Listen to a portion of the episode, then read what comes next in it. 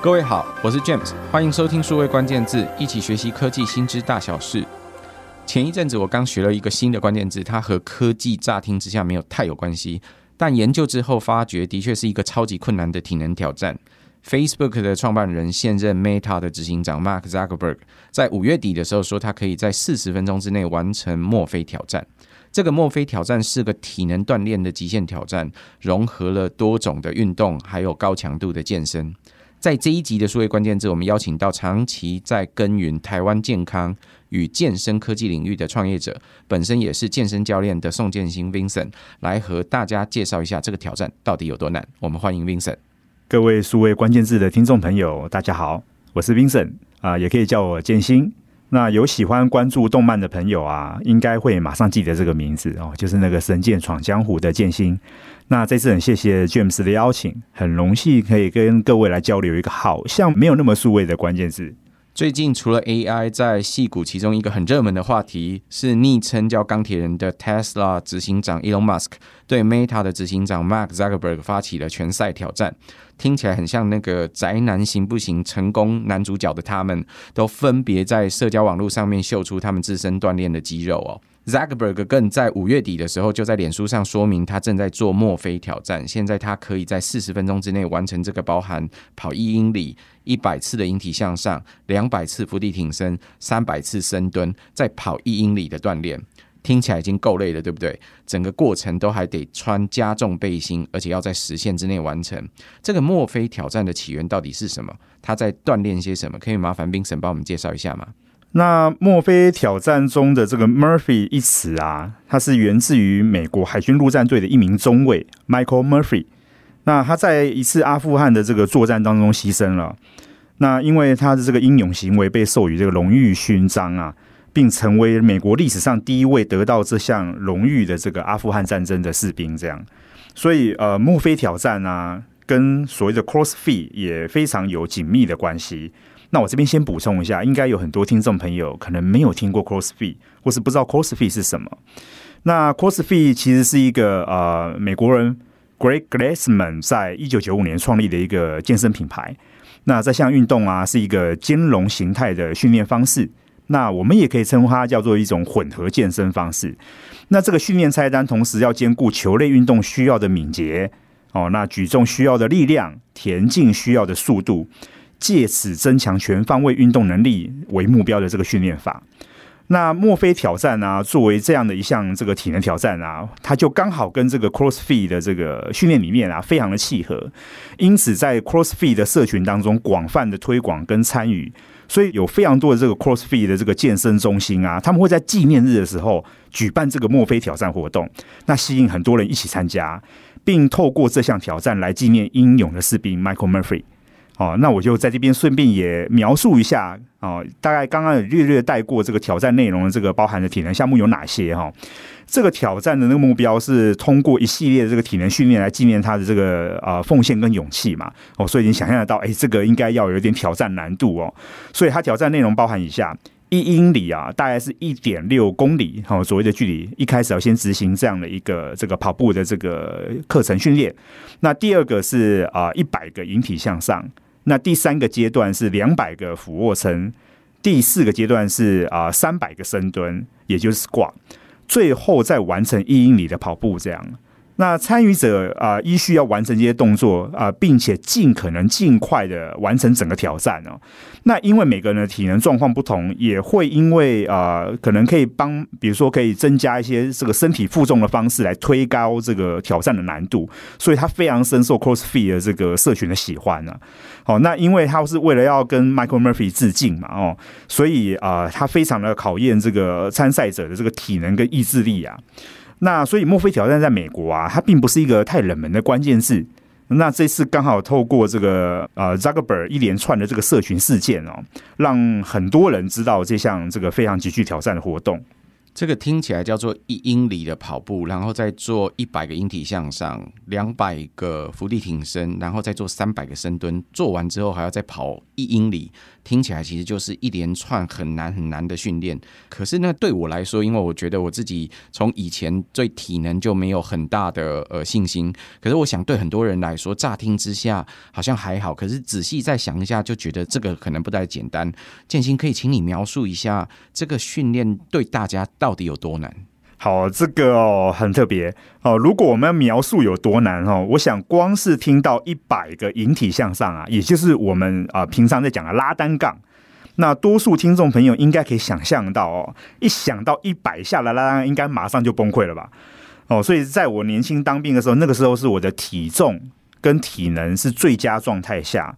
我大概一次最多也只能拉到三十三下。那三十三下是只有达到这个单项挑战的三分之一而已哦，所以一百下你可以想象到吗？那是一个多么地狱般的数字。如果你对这项挑战真的非常感兴趣的话，还是有一些循序渐进的方式啦。那想想，呃，不知道一般的听众听到 Zuckerberg 在做这个墨菲挑战的时候，会不会也想自己来挑战一下？如果真的大家在家里或者是在呃不一样的空间里面想要挑战一下的话，呃，应该要如何准备？有没有哪些规则要遵守，或者是应该怎么样循序渐进来做锻炼？呃，最重要的规则的部分是顺序哦。那跑步需要在最前跟最后各跑一英里。哦，那这个跑步项目啊是不可以穿插在中间里面。哦，那中间的这个引体向上啊、伏地挺身、深蹲啊，反而是可以拆开做的哦。所以你可以这样子思考哦，如果你今天要把这个一百个引体向上，你可以把它分成五轮。哦，跟每轮二十次，那所以你每轮啊就包含二十个引体向上，四十组伏地挺身，六十个深蹲，重复五轮一样的动作，只要你能够完成这五轮，他就算是完成这中间的这个三项挑战了哦。所以呃。如果你觉得还不够，你还可以再增加这个负重哦，来推高这个挑战度。这样，那你用多短的时间来完成这件事，就代表你的体能的能力有多厉害。那根据这个个人能力年龄的表现，它可以分为大概四个层级哈。你如果超过四十分钟以上才完成这件事情，列为初级。那你如果完成时间是在四十到七十分钟内，呃，还会被列为中级。那你如果是三十到四十分钟内完成的话，我们会列为高级。那你如果是呃三十分钟或更短就可以完成的话，你会被列为精英。这样，所以扎克伯他是属于这个高级级别哦。那你可以想象吗？我们视他为 Meta 这个 CEO，一年需要扛营业额超过一千一百亿美金以上的这个公司的执行长，你实在是非常难想象他对自己生活的管理跟安排是有多么严谨，他才有办法完成这项挑战。那 Vincent 对你来说，就是这样子的挑战，或者是这样子的训练难度，叫做 CrossFit 的这种混合式健身，跟其他的一般的健身的方法，它不同或特色是在哪些地方？因为这一次的这个社群事件的发酵啊，让非常多没有运动习惯或是追求热潮一时兴起的朋友想要去尝试看看。但是 CrossFit 啊，其实在健身房的这个呃体能课程项目上面，它是归类为比较进阶的课程。那它吸引主要的族群是哪一些？像是美国健身市场里面有一群啊，非常喜欢挑战高强度运动的这个族群，是非常受他们喜欢的。所以呃，CrossFit 的这个年度运动会吸引非常多人观看，因为它就像是一个很很好玩、很强烈的这个竞赛呃这个竞技活动一样。那专业的参赛选手啊，甚至可以。全职投入，那这个高昂的奖金跟后续效应，让非常多的这个高手追逐这个荣耀。这样，那或许甚至啊，有些听众朋友可能有看过一个日本节目，叫做《全能体能王》。你可以把想象就像那样的那样的节目哦，这很刺激、很精彩这样。哦，所以因此我们在这个专业的看法上是这样：如果你要尝试 CrossFit 的这个课程之前啊，你应该对自己的体能要有一些正确的认识哦，并且要找到这个适合提升的课程。好，所以我们也有一开始有提到嘛，CrossFit 是一种混合健身的运动形式。那它常用的这个训练器材可能包含了多功能训练架、划船机、爬绳啊、杠铃、药球、壶铃。力量绳、敏捷梯、跳绳、跳箱啊、单杠架等等的哦，都是一些常见他们会呃使用的这个训练器材。但是刚刚就提到了哦，我们前面提到的那个引体向上，就是所谓的这个拉单杠啊。我可以很有把握的说，听众朋友可能绝大多数人可能连一下都拉不到。哦，所以如果你不知道你自己到底能不能做这件事情，你又强迫自己去做，那旁边没有专业训练的这个教练可以帮你在旁边指导。你可以想象得到，这可能会造成什么样的这个运动伤害哦。的确哦，如同刚刚讲的，我在看墨菲挑战的这个资料的时候，一开始看说要跑一英里啊，这个我大概没有问题。看到要做一百个引体向上，要拉一百个单杠，我就在想说我自己可不可以做得到，就发现这是一个很困难的事情。我可能呃看能不能够在家里拉到十个就不错，而且甚至我拉到十个是不是标准的动作，会不会引起一些呃不当的这些运动伤害哦，都会有很多问题。那刚刚你好像有特别提到，在其实做这些课程之前，应该要对自己的体能有正确的认识。通常，呃，大家要怎么样认识自己的体能？是像我一样用想象的，或去测试做一两个，到底是不是正确的？还是我请一个教练来帮我看一下我的动作对不对？这样就可以了吗？有没有什么好的建议？好，那其实我们一般在希望大众在进行各种不同的这个运动训练前啊，应该要先进行所谓的体适能检测。那这个体适能检测的项目包含肌耐力、心肺耐力、柔软度、敏捷性、平衡感等等。那根据需要强化的这个体适能项目啊，进行规划跟个别的指导。那配合身体组成分析的这个数据啊，来看你的肌肉量跟体脂分布，然后更能够准确的评估你未来进行运动后的成效。所以，我们啊、很常把一个东西当为圣经哦，就是美国运动医学会哦，它有出非常多的教科书，这样，它其实在这个呃呃相关的这个指导当中，是把运动啊视为一种处方签的哦，就像是药物要有剂量一样，所以运动处方它也会依照这个治疗目标哦，你该有的频率、强度、种类、时间的差异。好比说，好像降血压药啊，你可以透过这个测量血压来看这个药效如何嘛？哦，所以运动处方也应该要透过所谓的体适能检测来看这个怎么设计这个运动课程的内容。所以，如果听众朋友们有兴趣啊，其实很多一般的健身房，甚至公立的这个运动中心，他们都有提供这样子付费或是免费的服务，这样。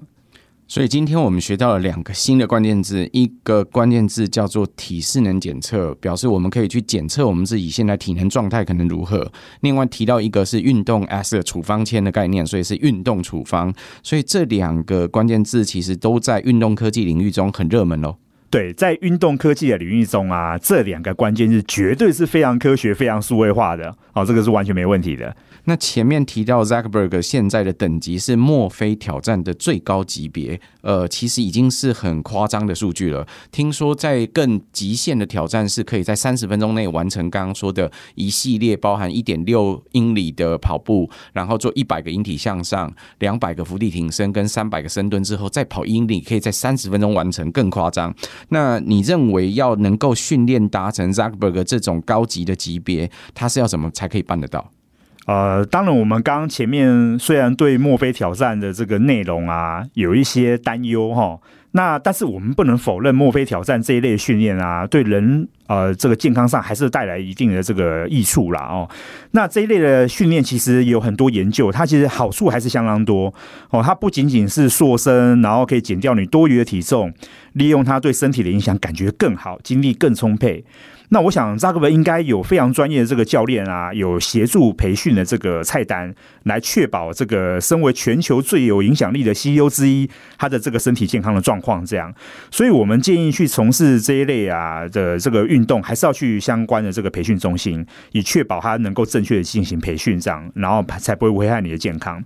那在进入这个呃 Murphy 的训练之前啊，其实很重要是考虑每一个动作这个技术跟训练的阻力。所以莫墨菲的呃呃所谓的墨菲训练哦，它并不是指这个高强度的训练跟举重中啊、突破你的极限，这个里面还包含很多练习跟演习，去提高这个灵活性跟机动性。但是啊、其实我觉得今天蛮有趣的，我们刚好可以在里面提供一个更重要的概念来回答刚刚这个 James 的问题，就是 Zuckerberg 到底怎么办到这些事情？它其实有一个更重要的关键字，这个关键字啊啊、我们称为高峰经验，这样。的确，这个高峰经验好像是在心理学里面一个非常重要的关键字，也跟现在我们特别强调，很多朋友喜欢做各种的冒险、探险，或甚至做高强度的运动有相关。可不可以请你帮我们描述一下？呃，你原来出生的这个背景是来自心理学，所以呃，高峰经验是在谈什么？那高峰经验其实是心理学家啊、在研究快乐的时候很常讨论的一个主题。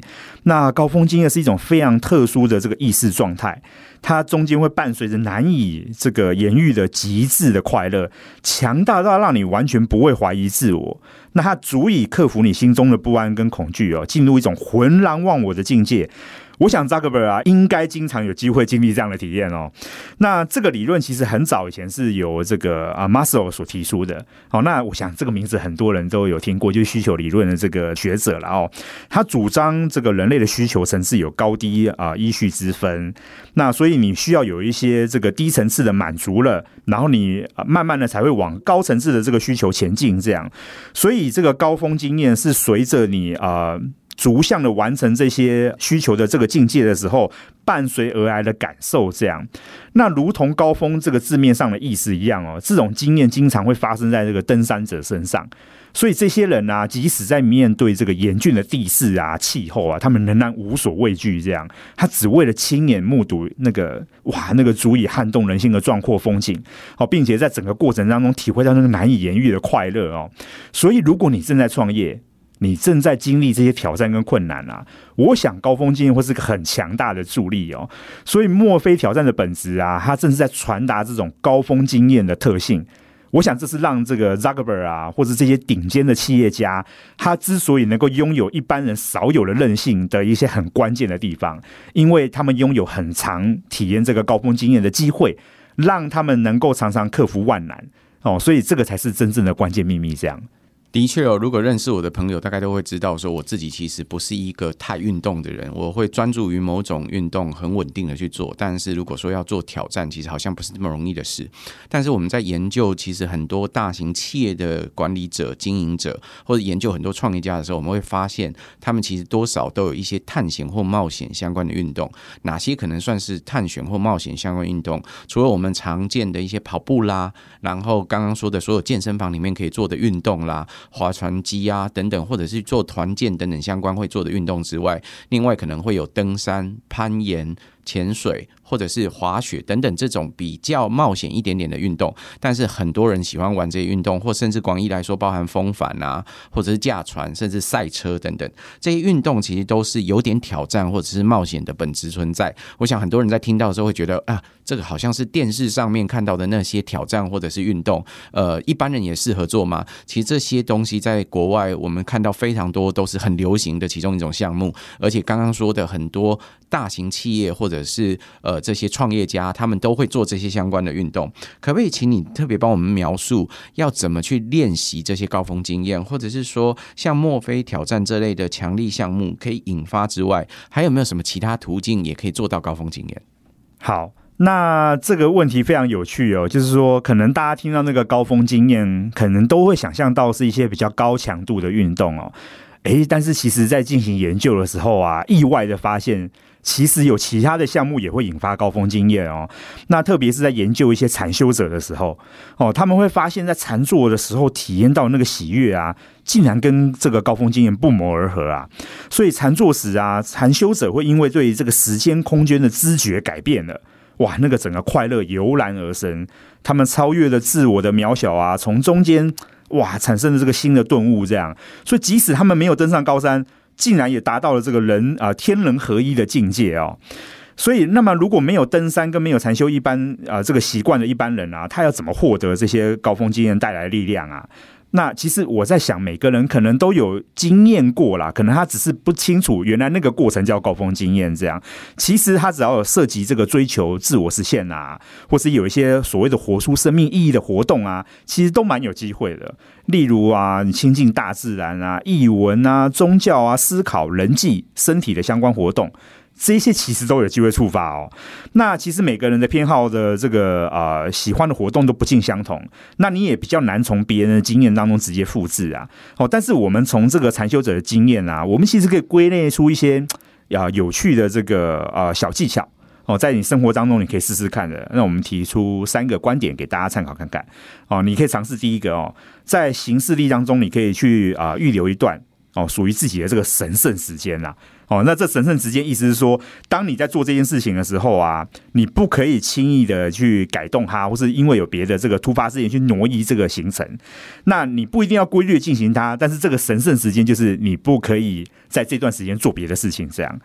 那第二个是你要设置一个这个不会被外界干扰的空间，比如说你要事先跟家人朋友商量好。你的男朋友、女朋友，哦，那个过程当中，你甚至要关掉手机，你能够独享那个空间，这样。哦，那第三个，你在这个神圣时间的这个安排之下，哈，你要练习放下所有跟这个活动无关的所有思绪，这样全然的享受这个活动本身。即使分析了啊、分心了，你也要练习把这个专注力拉回这个当下，这样。那我想透过这些方式啊，那每个人都有机会啊、可能找到属于自己的那个高峰经验，这样。哦，当然。你最后你还是可以尝试进行墨菲挑战了哦，因为今天主要啊，我们聊墨菲挑战这个主题嘛。但是你要尝试这个挑战一样哈，我们刚刚有提到这些安全准则跟记忆当中，你必须要能够循序渐进哦，这样你才有机会挑战成功哦，并且感受到扎克伯体验到那个神圣体验这样。今天我们请 Vincent 来帮我们解释什么叫做 Mark Zuckerberg 他在做的这一个墨菲挑战。你听起来就发现，其实呃乍听之下是一些我们都可以分别达得到的运动。可是如果他要全部集合在一起，在四十分钟之内完成，甚至要负重去完成这件事情，其实有多困难哦。他也告诉你说，如果要做这些挑战，你最好需要有专业的人在旁边协助你，先去看一下你的体能可不可以做得到，然后接着再去训练，所有方法都正确。之后，慢慢的一步一步的推进，才能达到这个挑战哦。那他强调了，我们另外要做，可能要做体适能的检测，还有另外就是这些运动的过程，或者是这些运动的这些菜单，其实都相当于运动的处方签哦。那也强调告诉你说，这些挑战其实背后都是希望能够达到所谓的高峰经验。要达到高峰经验，方法很多，不是只有墨菲挑战这个方法而已。事实上，有很多不同的运动、不同的探险，或是甚至有不同的活动方式都可以达成这个高峰经验。今天很感谢 Vincent 来帮我们分享啊，谢谢大家，也谢谢各位在线上收听。如果可能，请多帮我们转发、宣传或点赞。我们下周再会，拜拜，拜拜。